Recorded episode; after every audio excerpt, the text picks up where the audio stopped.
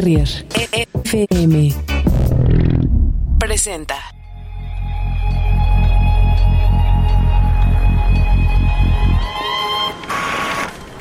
La aventura más peligrosa es la rutina.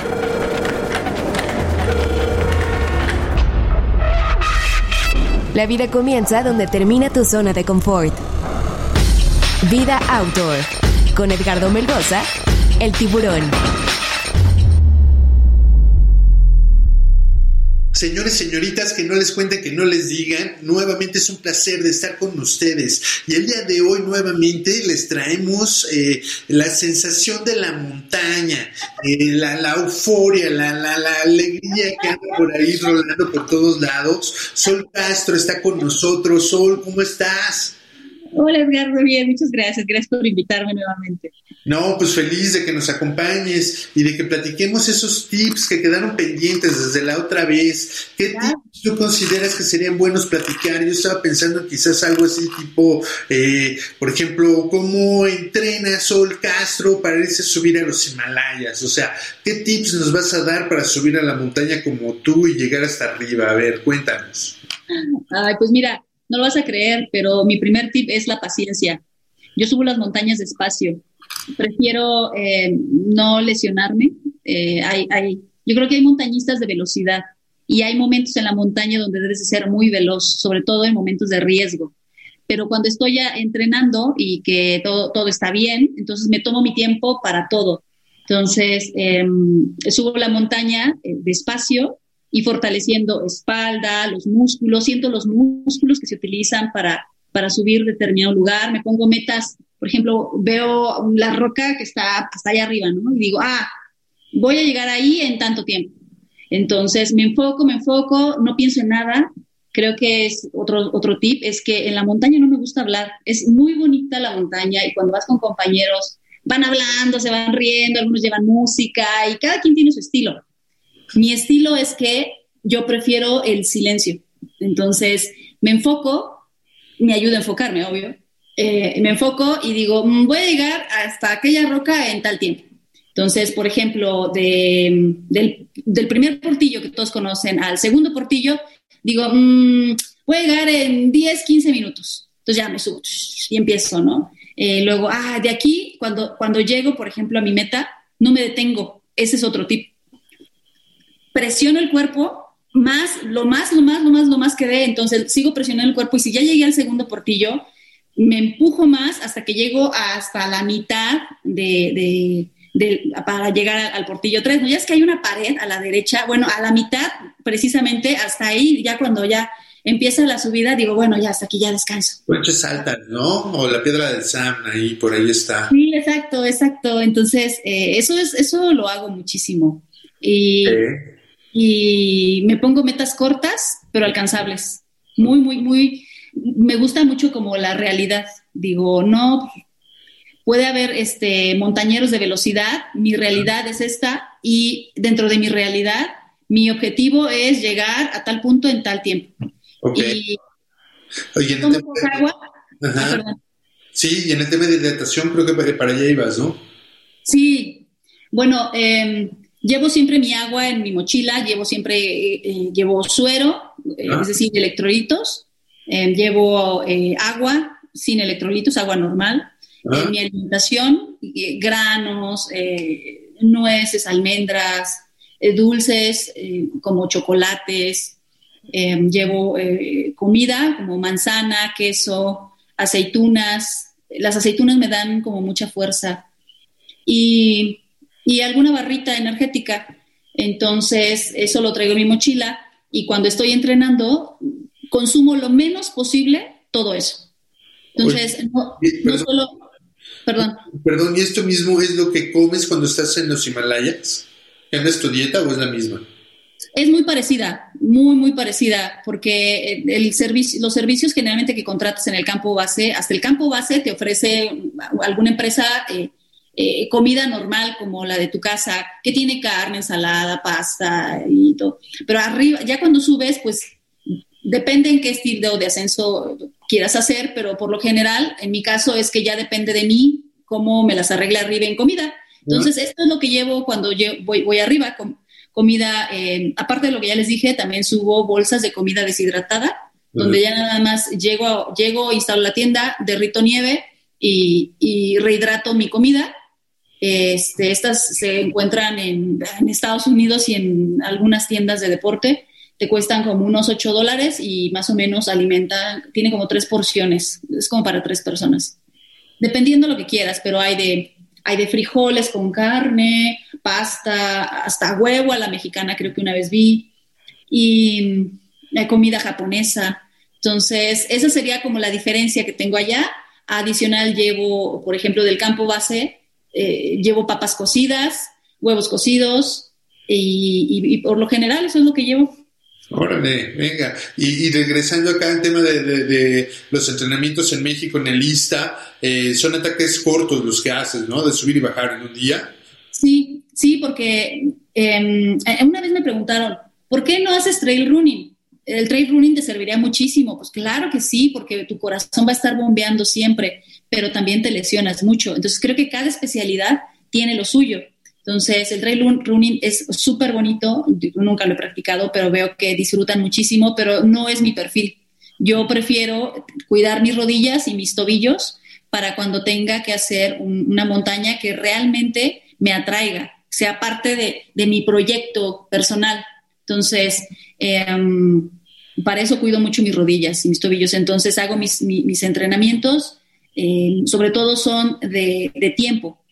Creo que la virtud que tengo es el tiempo. Puedo aguantar muchas horas caminando, 17 horas, 20 horas caminando. Y cuando al principio las personas que son de velocidad y de potencia, ¡fum!, me rebasan rapidísimo pero a las cuatro horas ya van más despacio, a las cinco horas van más despacio. Llega un momento donde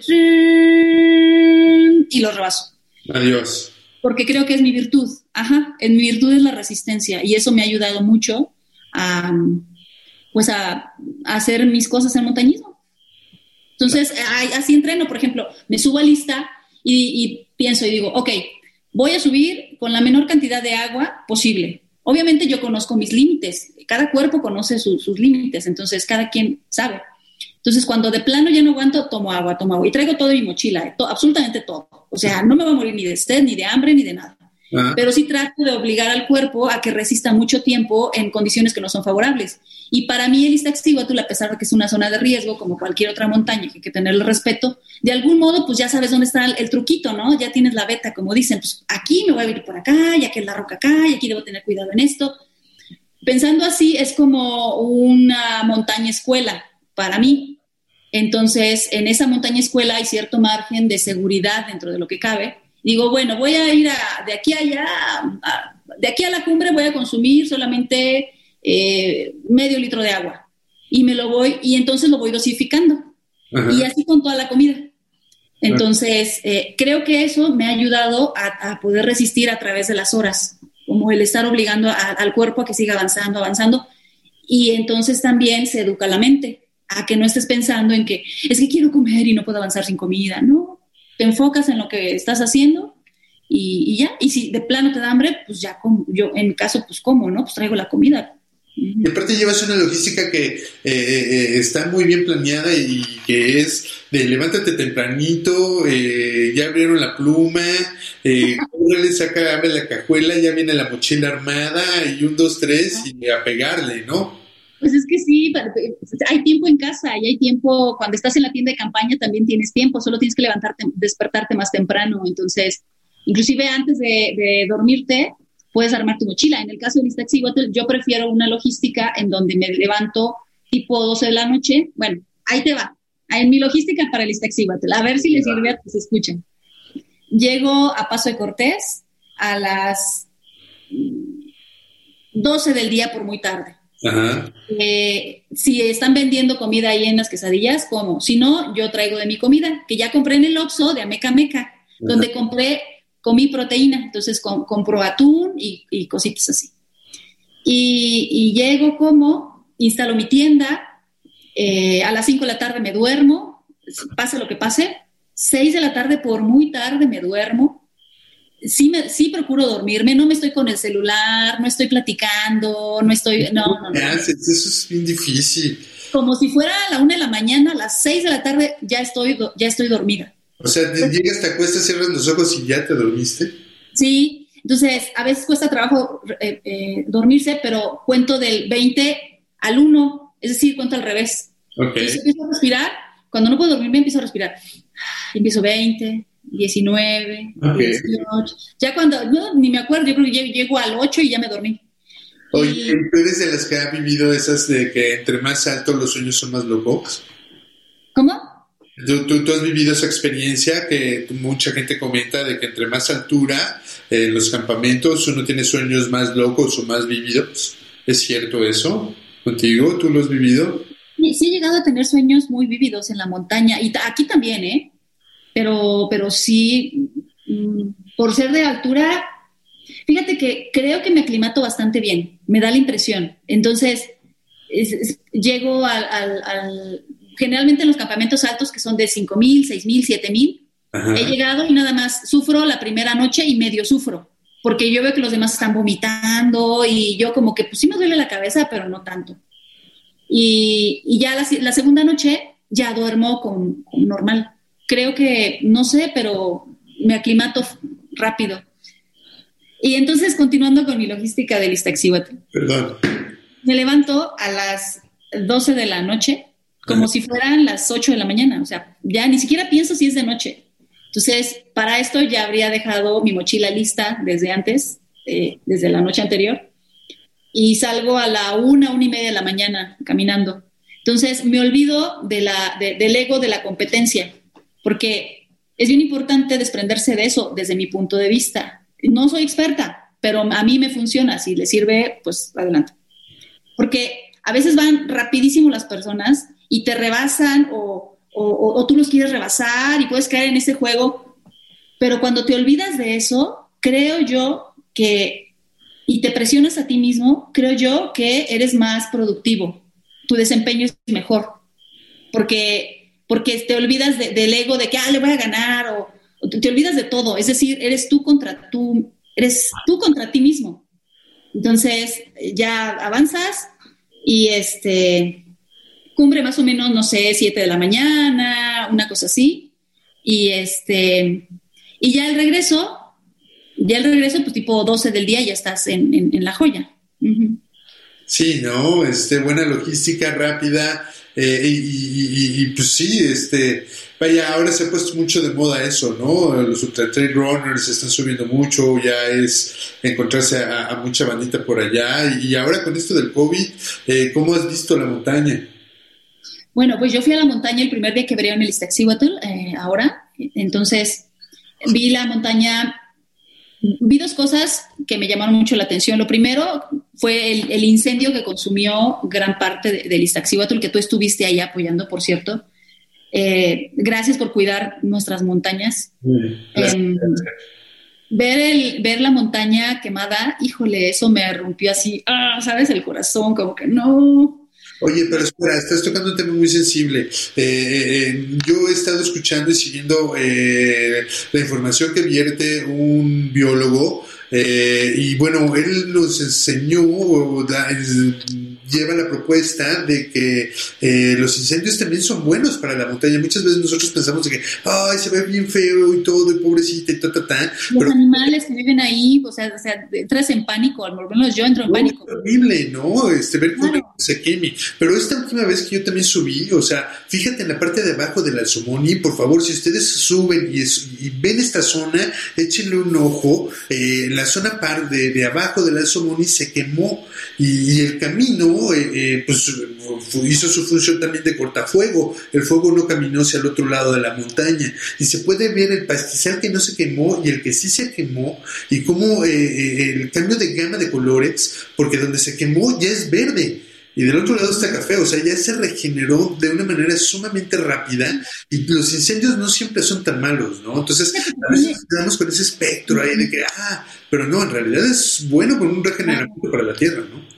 Claro, fíjate que tiene sentido eso que dices y que te, lo, lo, lo, comentó el biólogo, porque, por ejemplo, en, los sembradíos los queman. O sea, para volver a sembrar, primero queman. Claro. Entonces, eh, sí es, es parte de que les ayuda. No sé qué pasa porque no soy bióloga, pero pues desde ese punto de vista... Pues, lo que yo entendí es un ciclo natural, o sea, y el ciclo natural comienza obviamente después de la época eh, de sequía, pues vienen las lluvias, con las lluvias vienen los rayos, normalmente el rayo es el que prende el fuego, y, por eso viene este ciclo de que pues vienen las lluvias también, ¿no? Obviamente hay fuegos que, que, que pues, sí pueden ser muy dañinos, o lo que pasó en Australia, ¿no? Hay pobres koalas, los canguros y demás. Aquí no se nos fue tan grande, pero bueno, mi, a lo que iba es que pues, también tiene su lado positivo, ¿no? El lado positivo es que ya se está regenerando esta zona que fue impactada. Sí.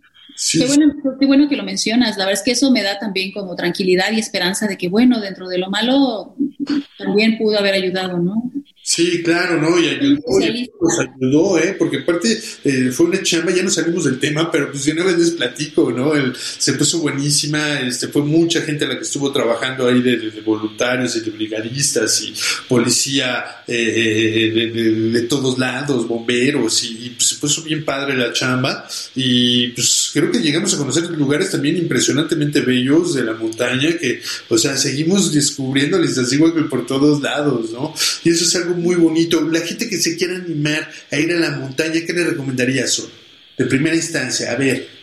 De primera instancia, em, que, que, nunca vaya sola. O sea, no, no, puedes ir a la montaña sola. Puedes empezar a, comprar poco a poco tu equipo. Hay empresas que aquí en México te pueden ofrecer cosas básicas a, buen precio que te pueden ayudar.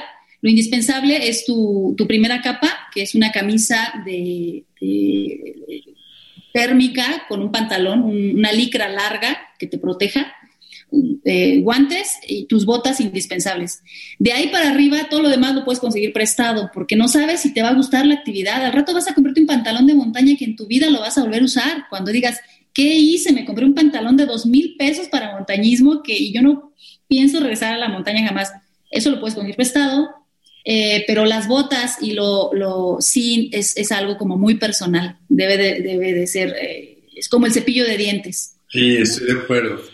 Ajá, y, y tu, tu, térmico, entonces todo lo demás que viene, que es el pantalón, tu, tu camisa dry fit, tu segunda capa, tu polar, una pluma de ganso, tu chamarra de tormenta y abajo en las piernas, pues es eh, ya llevas la primera capa, la licra, luego encima va un pantalón que te puede servir de trekking o dependiendo del clima utilizas uno que sea impermeable. Encima de ese debe de, llevar otro en tu mochila guardado, eh, un pantalón de tormenta, eh, casco, lentes para proteger tus ojos, bloqueador, comida, tu mochila, una mochila pequeñita. Entonces, ¿qué necesitas para comenzar?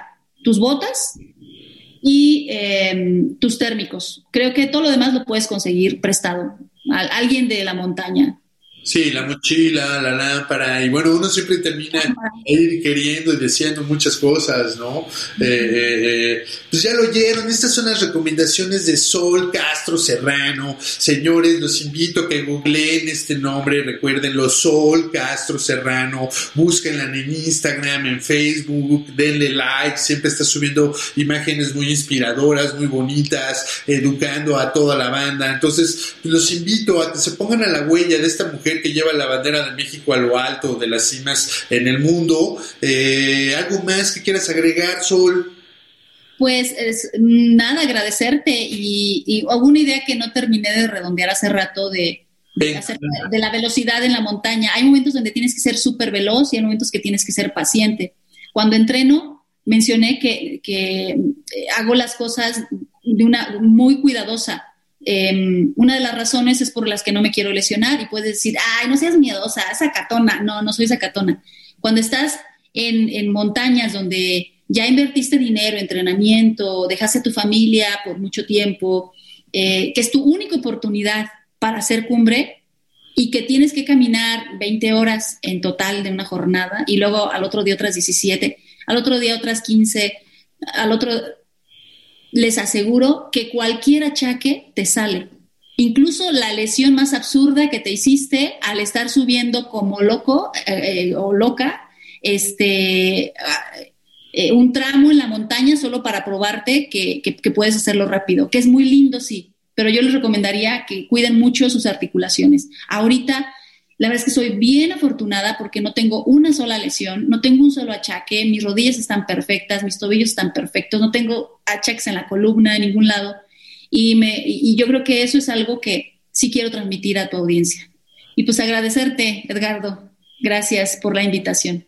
Al contrario, gracias a ti. Ya lo saben, esto es Vida Outdoor. Yo los quiero invitar a que nos sigan en todas nuestras redes sociales. Ya lo saben, tanto en Instagram, YouTube, Facebook, aquí en, el podcast Vida Outdoor. Yo soy Edgardo Melgoza, de ese tiburón, y es un placer estar con ustedes. Vámonos. Síguenos en Instagram, Facebook y YouTube. Encuéntranos como Vida Outdoor y únete a nuestra comunidad. Vida Outdoor con Edgardo Melgoza el tiburón. Gracias por escuchar Bull Terrier FM.